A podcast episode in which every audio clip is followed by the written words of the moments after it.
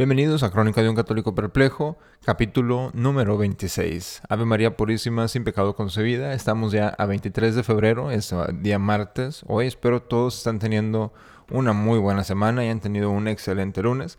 Y bueno, el, propósito del capítulo de hoy es ya por fin terminar la serie que habíamos empezado hace como tres semanas acerca de la misa tridentina. Lo que habíamos estado hechos, si ya escucharon esos los capítulos anteriores, era que comparamos lo que es la misa tridentina con eh, la misa nueva, pero eh, ya eh, comparamos las oraciones al pie del altar, vimos como en la misa nueva se quitan por completo, comparamos lo que es el confiteor y vemos como en la misa tradicional se dice no solamente una vez, se dice tres veces, incluye muchísimos más santos que el confiteor en la misa nueva. Y después de ahí pasamos al Kyrie eleison y vemos como en la misa tridentina se dice nueve veces, o sea, tres veces Señor ten piedad, tres veces Cristo ten piedad, tres veces Señor ten piedad, mientras en la misa nueva se dice solamente seis veces, dos cada uno. ¿Por qué es ese cambio? Pero bueno, es, menos oración. Y luego ya de, ahí pasamos a lo que sería en la, en la, mayoría de las veces ya el canon, eh, eh, se les llama plegaria eucarística en la misa nueva y vemos como la plegaria eucarística número uno que comúnmente se le dice el canon romano no es el canon romano y vemos la diferencia que existe entre lo que es el verdadero canon romano que se usa en la misa tradicional y lo que es la plegaria eucarística número uno que se usa en la misa nueva, pero la, la, realidad es que no es la plegaria eucarística que más se usa, sino que la más se usa es la número dos porque es la más corta y se hace más corta para ahorrarse tiempo. Y lo, curioso es que esa plegaria eucarística número 2 fue tomada de un eh, obispo eh, o de un autor eh, hereje, supuestamente muy antiguo, pero no tiene nada de antiguo, es sencillamente pues un poco curiosa esa oración. Pero bueno, ya llegando al capítulo de hoy, entrando al capítulo de hoy, tenemos lo que empezamos con el Padre Nuestro. Porque la canon eh, romano, la misa tridentina, termina ya cuando em, comienza el Padre Nuestro. Y aquí es donde, ya se pueden ir viendo cambios de acuerdo al tipo de rito tradicional que se esté celebrando. Lo os mencionamos en otro capítulo, pero la mayoría pues es muy similar. La gente que no conozca la misa tridentina eh, muy a fondo, eh, que vaya, que hubiese ido a otro tipo de rito, por decir el rito de León, el rito cartujano, el rito dominicano, pues no vería mucha diferencia, la verdad.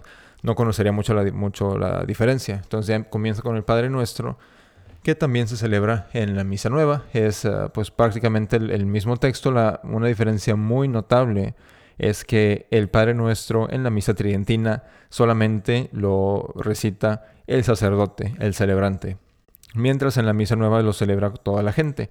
¿Y por qué lo celebra solamente el sacerdote en la o bueno, no, en la misa tridentina, en la, eh, antiguamente siempre se usaba, era la costumbre de que solamente el sacerdote recitara el Padre Nuestro. Y es porque el sacerdote, al estar en la persona de Cristo en la misa eh, y al recitar el Padre Nuestro, solamente él nos enseña cómo eh, nos, enseñó nuestro Señor Jesucristo, sus apóstoles, el Padre Nuestro. Porque cuando nuestro Señor introdujo el Padre Nuestro como forma de oración a los apóstoles, no lo recitaron todos en grupos, sino que lo recitó nuestro Señor solamente él para que lo pudieran aprender los apóstoles. Así, este es, este es el símbolo que se toma en la misa tridentina y por eso solamente lo recita el sacerdote.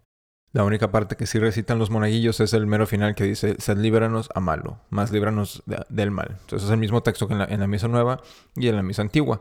Y al terminar el, el Padre Nuestro, el sacerdote continúa tomando la patena entre los dedos pulgar e índice de su mano derecha y manteniendo la derecha sobre el altar, el celebrante dice en secreto, te rogamos, Señor, que nos libres de todos los males pasados, presentes y futuros, y que por la intercesión de la bienaventurada y gloriosa siempre Virgen María, Madre de Dios, de los santos apóstoles Pedro y Pablo, Andrés y todos los santos, nos des propicio la paz en nuestros días, para que, ayudados con el auxilio de tu misericordia, estemos siempre libres de pecado y seguros de toda perturbación.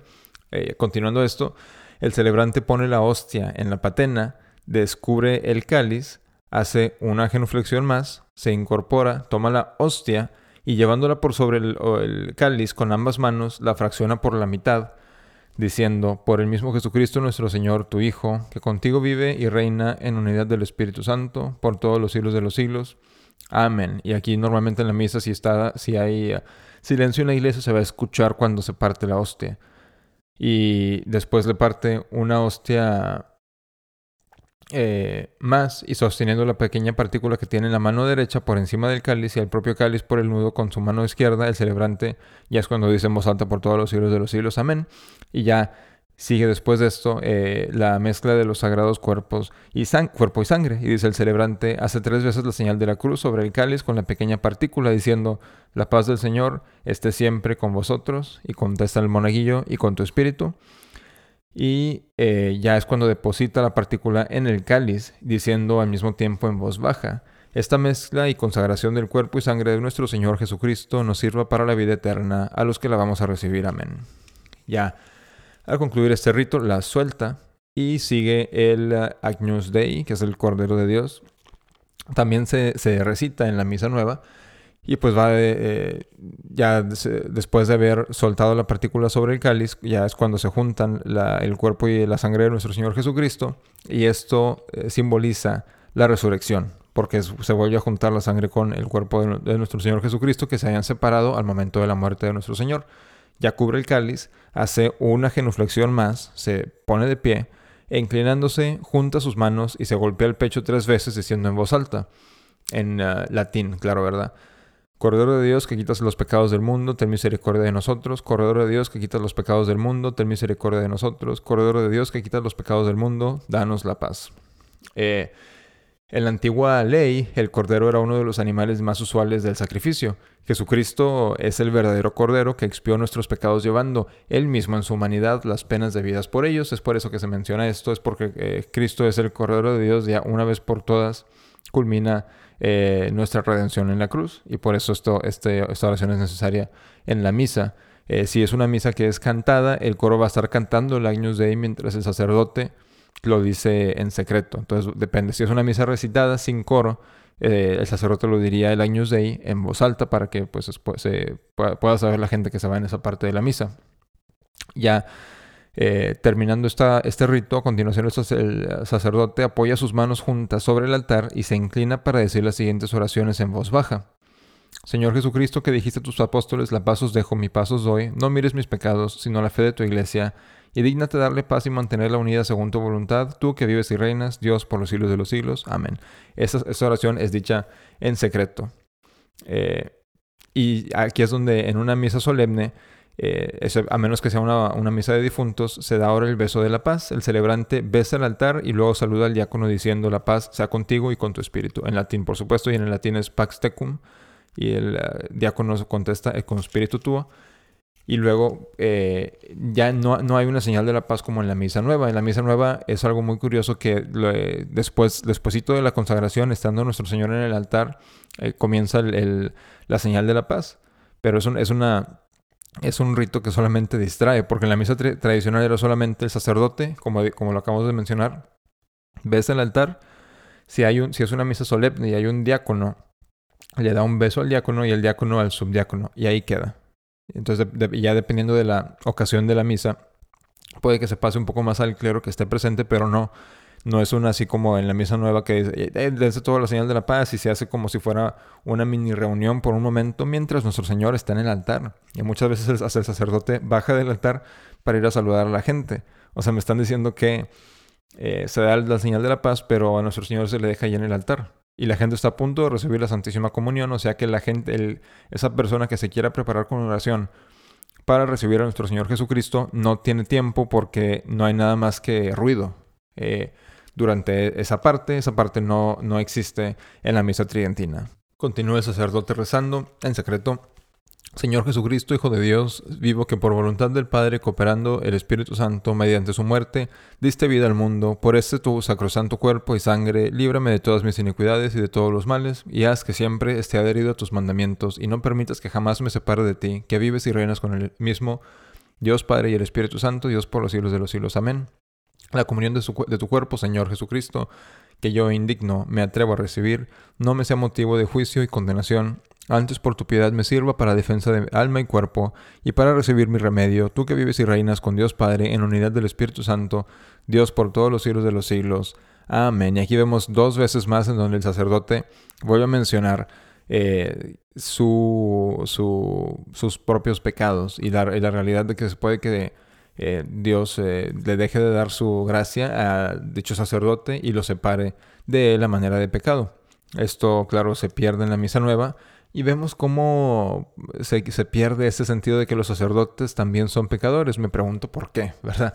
Le quitamos todas las oraciones a la misa acerca del sacerdote siendo pecador y luego se sorprende la gente cuando suceden abusos, etcétera, etcétera. Eso no significa que los abusos sean buenos, pero al estarse recordando el sacerdote constantemente, todos los días, celebrando la misa que es pecador, pues es menos probable de que llegue este tipo de clericalismo en, que sucede en el nuevo sordo, que es verdaderamente tóxico, que se cree que los sacerdotes no pueden hacer nada malo y ya a los hombres, eh, a los hombres se les saca de las, de las iglesias porque ya a, a ningún hombre le interesa la misa nueva. Y los sacerdotes se aprovechan de, las mujeres y de los niños para poder hacer lo que quieran, mientras antiguamente los sacerdotes eran hombres sumamente masculinos, eh, muchísimas veces mucho más que cualquier padre de familia, pero hoy en día ya son, la mayoría son eh, afeminados. Ninguno de los sacerdotes nos los pudiéramos imaginar como padres de familia porque la verdad es que no me refiero a los sacerdotes tradicionales, me refiero a los, a los sacerdotes del eh, nuevo sordo.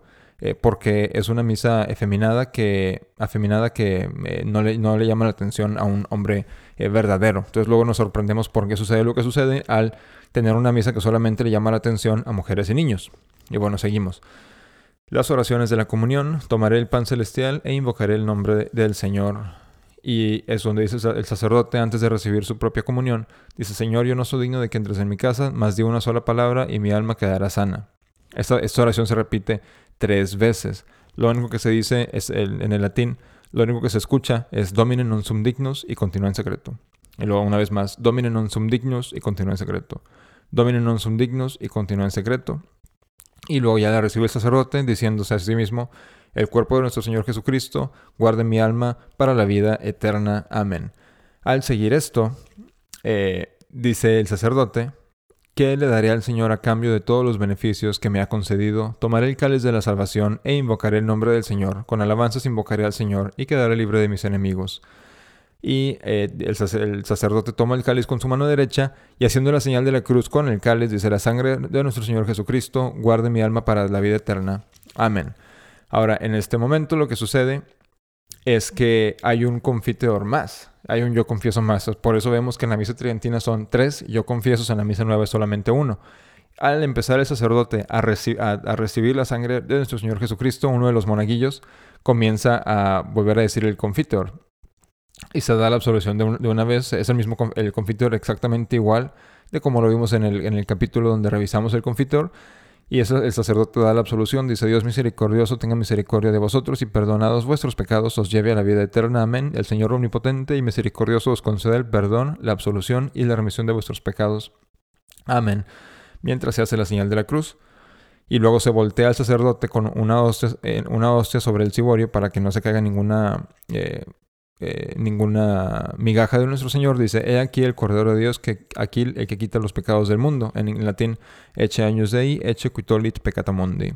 Y dice el sacerdote tres veces, una vez más, porque ahora le toca la comunión a los fieles. Dice el sacerdote otra vez, Domine non sum dignus ut intre subtectum meum setantum dic verbo et sanavitur anima mea. Se dice tres veces y luego ya se le distribuye la comunión a los fieles, a los monaguillos primero y luego a los fieles. Mientras el sacerdote dice, el cuerpo de nuestro Señor Jesucristo, guarde tu alma para la vida eterna. Amén. ¿Y cómo, cuál es la, fórmula en la misa nueva? Es solamente el cuerpo de Cristo. Entonces hasta, hasta esta oración se pierde. Esta, esta oración que dice, el sacerdote, el cuerpo de nuestro Señor Jesucristo, guarde tu alma para la vida eterna. Amén. Esta oración no se recibe en el nuevo sordo. O sea que al recibir uno, la comunión en el nuevo sordo, no, nos, no pide el sacerdote esto por cada uno de nosotros individualmente. No es que lo diga una sola vez, no. Cada, cada persona que va a recibir la Santísima Comunión se le, dice al sacerdote esto. Entonces va pasando por, el, por cada monaguillo diciendo por cada, en cada uno de las personas antes de darle la comunión esta fórmula, el cuerpo de nuestro Señor Jesucristo, guarde tu alma para la vida eterna. Amén. Con cada persona, no solamente una vez. Esto no se le quita en el nuevo sordo, entonces ya se pierde esa oración, ya se le distribuye la, comunión a la gente. Esto en la misa eh, tridentina se hace de rodillas, hincado, y en la boca. No se permite la recepción de la constantísima comunión en la mano. Que vemos en la... Y más aparte de eso, solamente el sacerdote puede distribuir la Santísima Comunión. Solamente un sacerdote. Nos dice el Catecismo Romano, el Catecismo del Concilio de Trento, que es de hecho una tradición apostólica de que los fieles reciban la comunión solamente de un sacerdote. Es tradición apostólica. Esto con el nuevo sordo se ha quitado porque ahora tenemos a los ministros extraordinarios de la comunión, que me ha tocado a mí ver muchas veces que el sacerdote se quedaba sentado y le daba la comunión a, estos 20, estas 20 personas que salían de la nada para distribuir la comunión mientras el sacerdote se quedaba sentado. ¿Y por qué se hizo esto? Pues eh, para, como todo en la misa nueva, para ahorrar tiempo. Entonces, esa es otra tradición que se pierde con la misa nueva. Y ahora, por si no fuera suficiente, en la misa tridentina, lo que sucede es que el sacerdote, después, ya despuesito de la consagración, de la elevación de la sagrada hostia, no separa su dedo índice y su dedo pulgar, porque puede que haya pedazos de migajas de nuestro Señor Jesucristo, que está presente en, mientras sea pan, está presente en ese que haya sido en la hostia que haya sido consagrada. No separaba el sacerdote el dedo pulgar y el dedo índice por parte de las rúbricas de la misa. Entonces, si ponen atención, la siguiente vez que vayan a una misa tridentina van a ver que el sacerdote no despega sus dedos hasta que ya termina de distribuir la comunión y verán cómo hace todo con los dedos índice y pulgar pegados. Claro, agarra hostia y la da, los mantiene pegados a todo momento para que no se caiga ni una migaja, pero en la misa moderna ella hasta a mí me ha tocado ver eh, videos muchas veces, tristemente, eh, en época de coronavirus, donde obispos lo que hacen es que le dan la comunión a todos en la mano, ah, porque para que que no te vayas a enfermar, ¿verdad? No te la pueden dar en la boca. Eh, se las dan a la gente solamente en la mano y como que en, el inter, en, entre estar entre persona y persona, se lavan la mano con, con, eh, con eh, gel de manos. Esto sucede. Entonces, no solamente ya se perdió todo eso, no solamente a la gente se le da la comunión en la mano y quién sabe dónde terminan las migajas, pero eh, los obispos están, se están lavando las manos con gel antibacterial para no ensuciarse de ningún tipo de virus, pero pues se pudiera decir hasta cierto punto que pareciera que el virus para estos obispos es nuestro Señor Jesucristo, que no les importa, lo dan en la mano y luego se lavan la mano con gel antibacterial en lugar de esperarse hasta la, la ablución correcta de lavarse las manos. Entonces, no, no puede ser que un católico fiel esté yendo a una, de estas misas en donde se da la, comunión en la mano. No es posible, yo creo, la verdad. No es, no, es, no es, por juzgar a nadie, pero ¿cómo puede ser que vayamos a la casa de una persona en donde se hable de la peor manera de, uno de nuestros padres o de uno de, nuestros mejores amigos o hermanos? Imagínense, imagínense, que vayamos a casa de un amigo y que se la pasen hablando eh, pestes de alguna, alguna persona muy cercana a nuestro corazón. ¿Seguiríamos yendo a esa casa? Entonces, ¿por qué seguimos yendo a las misas nuevas en donde se da la comunión en la mano y se ofende de, tan grande manera a nuestro Señor Jesucristo? Entonces, no es posible ser católico fiel de al 100% la tradición y estar yendo a una de estas misas en donde se da la comunión en la mano. Esto en, hoy en día no es posible. Entonces, no es que esté juzgando a nadie, pero como digo, ¿quién, iría, quién seguiría yendo a casa de, una persona en donde habla peces de sus mejores amigos? Y esto hace la misa nueva de nuestro Señor Jesucristo, pero no solamente habla pues sin reverencia de Él, pero lo ofende con la comunión en la mano, que ya nos han dicho los eh, cardenales que es, eh, hay los cardenales que los que sí son fieles, que son muy pocos, dicen que la comunión en la mano es eh, diabólica. Entonces, ahí les encargo ya se regresa el sacerdote al altar para hacer las abluciones y, o sea, lavarse las manos y lavar el cáliz, lavar todo lo que se necesita para que no se desperdicie ni una sola gota de la sangre de nuestro Señor Jesucristo o ninguna parte de pan. Dice, ah Señor, que asimilemos con alma pura lo que con la boca recibimos y que con don temporal se nos vuelva remedio sempiterno.